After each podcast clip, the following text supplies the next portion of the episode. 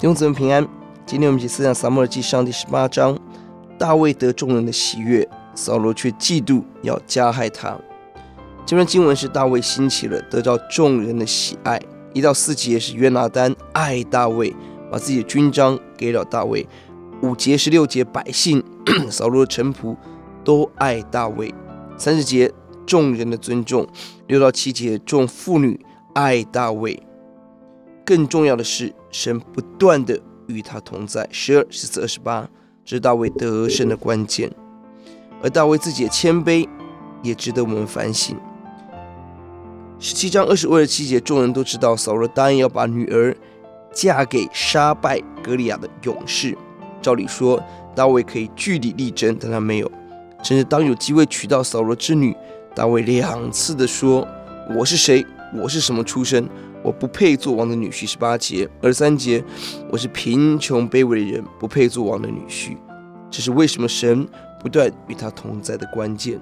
相对的，也看到扫罗的转变。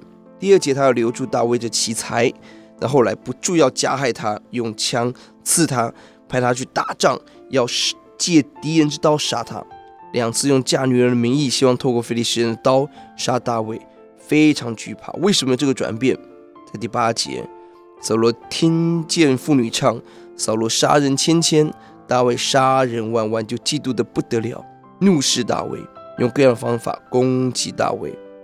嫉妒使扫罗失去一位为他杀敌的大将军，更失去神的同在。第十节，恶魔常来搅扰，更失去国位。经文二八二九节，扫罗见耶和华与大卫同在，又知道女儿米甲爱大卫。二十九就更怕大卫，常做大卫的仇敌。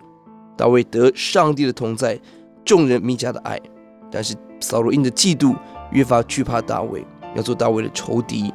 这人的愚拙，愚拙的原因是嫉妒，嫉妒的原因是不敬畏主。求主帮助我们，只要神的同在，就不要惧怕。我们低头祷告，耶稣，我们感谢您。当我们谦卑走你的道路，我们相信你使我们得到众人和神的喜悦。你让仇敌一切的攻击化为乌有，你保护你的儿女，保护你的教会，听我们的祷告，奉耶稣的名，阿门。